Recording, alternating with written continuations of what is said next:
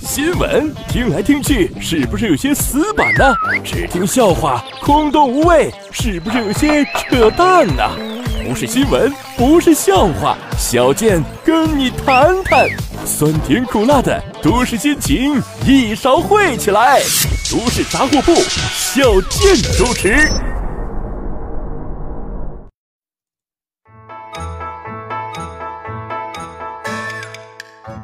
人傻嘴不甜，长得磕碜还没钱。大家好，我是小健。节目一开始，说一个不要命的新闻。话说前一段时间呢，接二连三的动物园老虎伤人事件，最近差点在长沙再次上演。这事儿发生在长沙生态动物园。据动物园负责人介绍。说当天中午，动物园保安正在正常执勤，结果在执勤过程中，突然震惊的发现，动物园的孟加拉虎散养区附近，竟然从墙头上唰唰唰蹦下来两女一男，一共仨人儿保安一见这仨人，当时倒吸了一口冷气。为什么？因为这仨人蹦下来的地方。距离动物园老虎散养区只有不到五十米，而且就在他们跳下来的时候啊，旁边正好有七只老虎正在那儿卖单儿。但是这仨人一看呢，就是见过世面的啊，绝世高手，武功纯熟。虽然从墙头蹦下来，直接蹦到老虎堆里，但他们仨是面不红气不喘，神色不变，若无其事，大摇大摆的。溜达走了，保安一合计，这仨人肯定是，这是为了逃票啊，贪小便宜不要命啊，翻越动物园的围墙，蹦到了老虎散养区。但是好在呢，散养区呀，还有一道呃铁丝电网围栏，暂时隔离开了老虎和这三位大侠。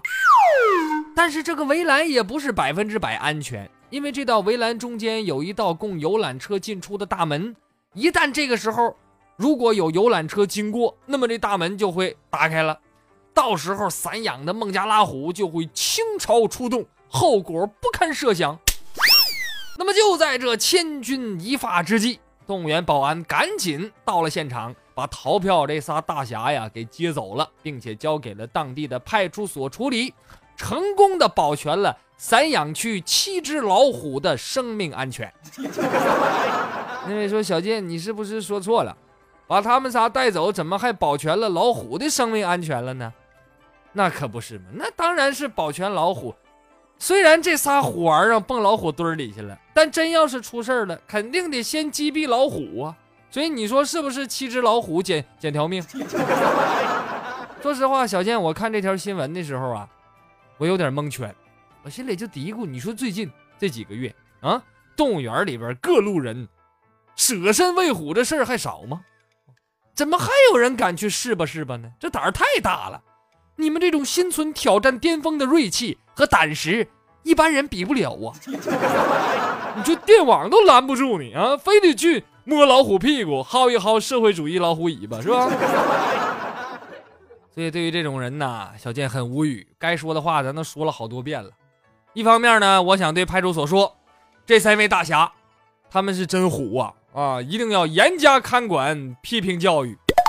另一方面，我也看出来了，这仨人这次没被老虎吃，不是因为他们命大，主要是咱们中国境内各动物园的老虎肯定已经被各大动物园啊上过无数遍的安全课了啊，就教育他们说，天上掉下来的人绝对不能吃，车里钻出来的也不能吃，姐墙头上扔下来的更是不能吃。看着越虎的人越不能吃，吃了容易有生命危险。所以我估计这老虎也是怕给园里添加麻烦啊，都真没张嘴。我估计中国老虎以后逐渐都会养成不吃陌生人的良好自我保护意识。再来看下条新闻，说最近国家乒乓球队总教练刘国梁再一次带队在乒乓球世锦赛载誉而归。按理说这个这新闻就是价值不高，因为国家乒乓球队拿世界新闻，呃，世界冠军呐，这个咱们都审美疲劳了啊。要是没拿着冠军，可能还算算算一条新闻。不过今天说的这个事儿呢，是把乒乓球和中国足球联系到一起了。主要内容啊，就是刘国梁的老恩师蔡振华蔡局啊，呃，曾经请刘国梁去给国足队员们上了一堂团队建设课。话说这都是几年前的老事儿了啊，但是呢，近日中国足坛名宿郝海东却对这个事儿搞起了炮轰。郝海东就说了啊，我特别讨厌足协那帮当官的，外行指导内行，啊，乒乓球和足球能一样吗？乒乓球也算团队项目，那场上最多才俩人，有什么可借鉴的？咱说本来呀，郝海东是中国少数啊敢于吐槽、敢于批评的足球人，但是呢，这番话小健还是觉得不太妥当啊。你说中国足球都敢埋汰别人了？就单说这一条，你说这新闻吸不吸引眼球？本来嘛，刘国梁讲的是在球队管理上的经验啊。人乒乓球队年年拿冠军，那没有团队建设能好使吗？你去国家队训练馆去，你去瞅瞅去，那个捡球的、收拾场地的、当陪练的、比赛的时候买菜做饭的，谁没拿过几个世界冠军呢？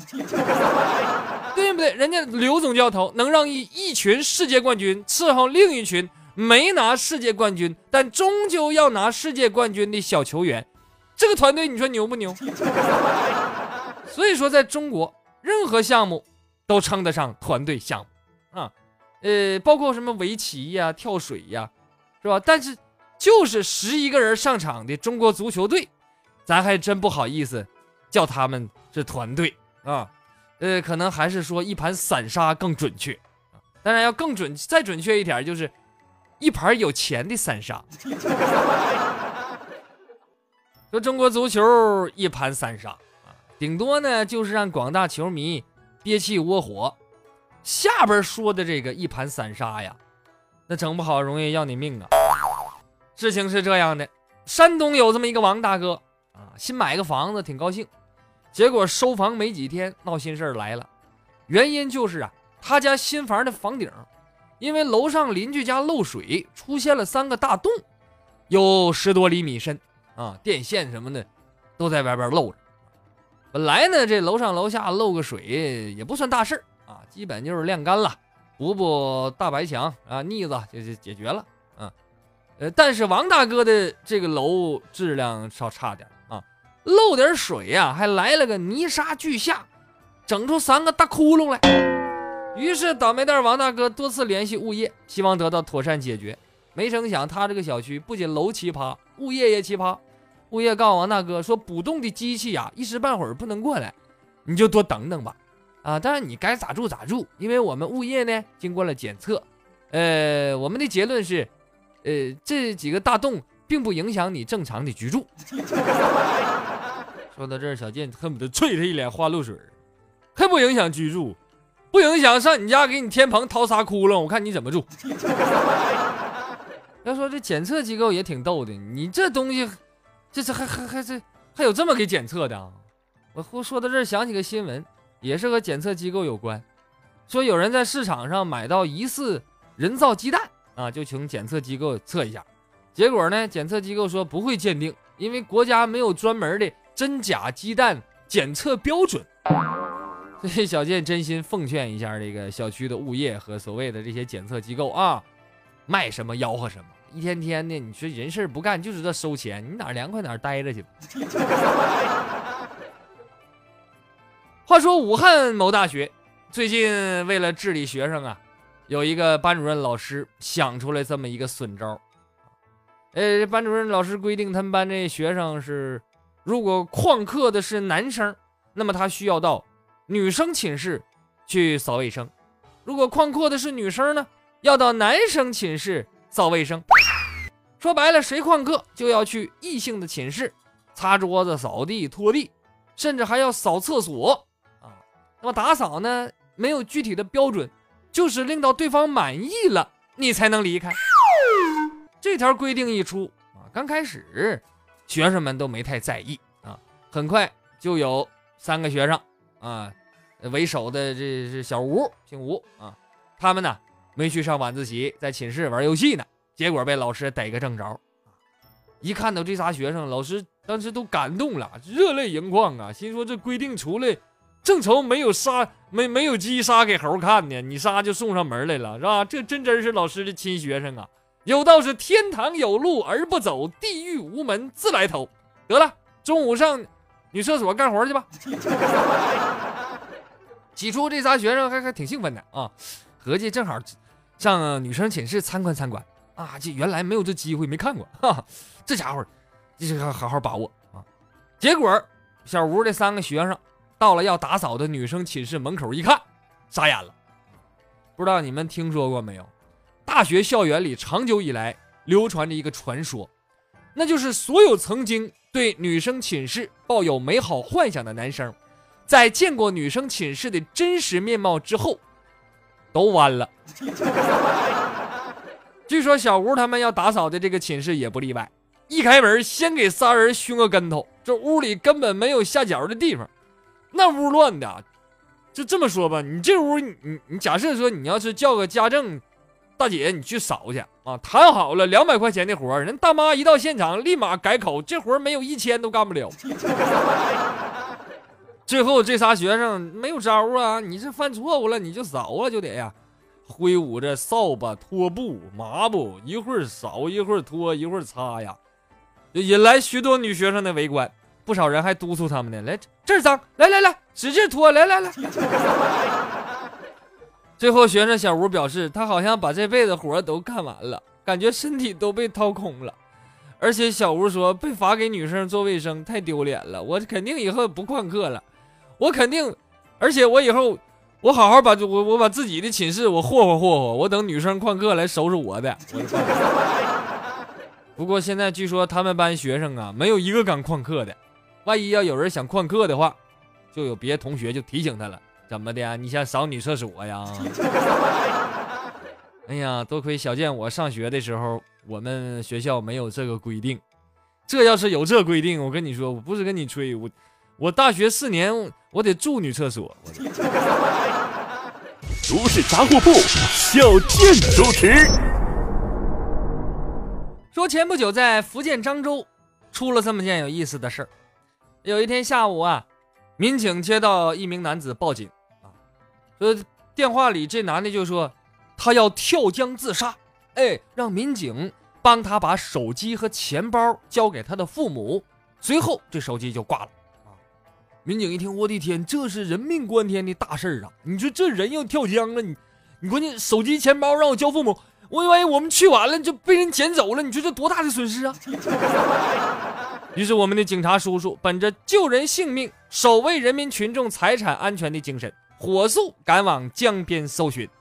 皇天不负有心人，在警察叔叔的努力下，他们还真找到了这名轻生男子，而且还是活的，还还还还还没没淹死呢啊！但是唯一一点不好的就是，这小伙已经失身了。那说怎么跳个江还失身了呢？这江这么不正经吗？不是不正经，这男的呀，就是身上已经湿了啊，因为他已经跳过江了啊，只不过跳下去之后呢，自己又爬上来了。怎么回事呢？民警事后了解到，这名跳江的男子姓张，今年二十七岁，因为欠朋友的钱无力偿还，一时想不开，产生了。跳江轻生的念头，并于当天啊跳进江里，但是就在悲剧即将发生的一刻，这个小张突然发现水中竟然有一条水蛇正向他款款游来。本来围观群众就要期待着见到一场水蛇救许仙的浪漫场景，但是由于这个小张生来怕蛇，吓得魂不附体，一时忘记了自己本来是要自杀求死的初衷。手脚并用，扑腾回了岸边。但是就在回到岸边之后，张某就想到，就不对呀，哥们儿，我是来自杀的，怎么阴差阳错还被小雪小水蛇给吓唬回来了呢？于是不忘初心的张某准备再学么一块没有蛇的水域，继续轻生。就在此时，被闻讯赶来的民警找到，经过耐心的劝说教育，慢慢打消了轻生的念头，表示将重新做人。最后，其父母到派出所把他领回去了。你这这扯，不死了？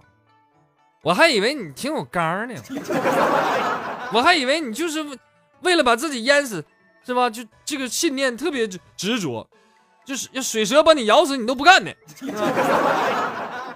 但是玩笑归玩笑，小健得劝这小张两句啊，年纪轻轻的欠点钱算什么？怎么还寻死觅活？你瞅瞅你健哥，穷的天天吃土，一天不还乐呵呵的吗？这不以后回去没事别老合计轻生庆，穷点不要怕，只要坚持住，哎，最后你总会习惯。说前几天徐州交警在路口执勤。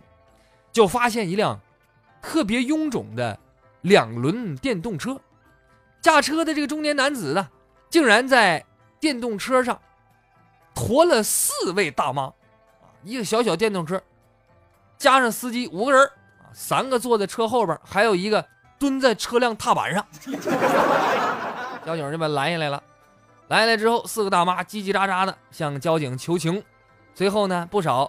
呃，被这个场面吸引过来的市民就在那儿围观啊！大伙看了之后纷纷感慨：“这个电瓶车质量真好。”哎呀，这个民警愣是这这半天插不上嘴呀！最后好不容易开具了处罚单啊，这还还是得这这罚款啊！那没想到驾驶电动车的大叔在准备交罚款的时候，这这这这四位大妈就围上来了，争着要交钱。最后大叔。啊，就尽力相劝，才让大妈们慢慢离开了现场。你看这大叔，你就是让我想起了一句台词啊，你是那样拉风的男人，不管在什么地方，就好像漆黑中的萤火虫一样，是那样的鲜明，那样的出众。你那犹豫的眼神，唏嘘的红茶，就是大妈心中独一无二、风度翩翩的猪肉王子。要不说这大叔，人生赢家，这么，哎，左拥右抱啊，呃，前扑后贴啊，这夕阳红比正午的阳光还刺眼。但是这这个还是得提醒一句啊，夕阳虽然好，安全也重要。电动车质量再好，也不要超载哟。再来说两条国外的新闻，说有一句话呀。叫有困难找警察。那么有一位英国小偷，可以说是贯彻的十分彻底。说在南威尔士州的一名小偷，最近在法庭上供述，他呢在前一段啊试图溜进一户人家盗窃啊，但是呢手艺不太好，这撬了半天门锁没撬开啊，怎么办呢？这小偷急中生智，到附近找了一位警察。警察帮他把门踹开了。那那时候警察是他同伙，不是？当时小偷说呀，他是屋主，钥匙忘带了啊。说警察叔叔，你帮我把门给我整开呗。这警察还非常热心，什么都没问就相信了，帮他咵把门就撞开了。然后这小偷进门一顿乱翻，偷走了屋里的现金。你说这小偷啊，多可恨！你这么做，你对得起人家这么实惠的警察吗？人与人之间还有没有点信任？你难道不想和我们一起建设社会主义诚信社会了吗？呃呃，对，他是英国小偷啊。呃，那你不去建设资本主义诚信社会了吗？话说最近美国摄影师保罗到南极去拍摄海豹，结果就在南极拍摄海豹过程中发生了一个非常令他感动的场景，在每天的拍摄过程中啊。保罗和当地的海豹形成了令人羡慕的友谊，啊，他老去老去，海豹大概看混个脸熟，啊，呃，海豹每天就趴在旁边啊，观看保罗的拍摄活动，啊，觉得挺新鲜，这干干啥呢？这是，久而久之，呃，热心的海豹啊，就看他老在那儿拍，一天就拍，啥也不干，这海豹就担心呐，你说这这小伙子，这南极这么冷，能不能饿死？啊，然后海豹怎么办呢？海豹要不说，那为啥说热心？这海豹竟然一直不断的给这个保罗抓企鹅来当粮食吃。你看没？这一人一兽还建立了深厚的革命友谊呢，这多好的企鹅啊！当然，我觉得可能大伙儿也也许是有误会啊。这个海豹抓企鹅未必是是让它吃，对吧？人家海豹也许是说：“大哥你好，这是我的 QQ。”据说在印度的东部和北部，呃，有一种被称为馍馍的中国食物，成为了当地人的街头小吃首选。啊，这个馍馍是什么呢？小健特地看了一眼这个图片啊，其实它就在国内被称为饺子。这不是不新鲜了啊，尤其北方人啊，一到过年过节就吃点饺子。但是最近有一位印度议员。啊，却发表了一番言论。他说什么呢？说饺子这种中式食物里边，它含有味精啊，添加这个物质呢，会让人上瘾。他甚至还表示，有研究发现，这些蒸饺类食物要比酒精和毒品更加危险。你看这印度议员可能也没太见过世面啊。我们吃个饺子，还说我跟还还是还跟毒品相比。那你要是来一趟中国，赶上过年，你还得毒死了，你还。当然，对于这种说法，印度也有别的专家靠谱的啊，说了这纯粹是胡扯啊！中国的美食啊，呃，绝对不具有成瘾性啊，他们只是在大脑中形成了一种令人非常满意的感觉，这也是中国食物非常受欢迎的原因啊！你看，这还是这专家说的靠谱。你是个吃货，你就直说呗，还跟我俩还上瘾呢，还搁那。另外，就这个专家的言论发表出来，是把饺子跟毒品放在一起啊。这个新闻呢，我估计在印度如果有自媒体的话，他们肯定就是就就肯定得报道，而且这题目起出来是吧，特别吸引人。然后这题目就应该叫“震惊：中国人堕落到不可想象，毒品竟然有”。蒸、炒、煎、煮四种吃法。对呀，蒸饺子、煮饺子、煎饺子、炒饺子。当然了，咱也别跟没见识过中国美食的外国人一般见识啊。论吃，那谁跟咱也比不了。那要说起吃啊，小健最近在最近在这个微店里又准备了一批好东西啊，不是别的，就是前些天说过的正宗即食海参，正宗辽参，无添加，开袋即食。小健精心挑选，质量有保证。感兴趣的朋友可以通过小健公众号“逗比郭小健”进入微店选择购买啊。六月十八号之前呢，小健微店全场商品八折起售，精品辽参，吃出健康，吃出品味，吃出蒸饺一样的爽快感觉。请马上拿起手机订购，今天不买，明天我还捣鼓。最后，欢迎关注小健的微信公众号“逗比郭小健”，还有小健的新浪微博主播郭小健，会有更多精彩内容奉献给大家。今天的节目就到这里，感谢您的收听，我是小健，不是再见的见，再见。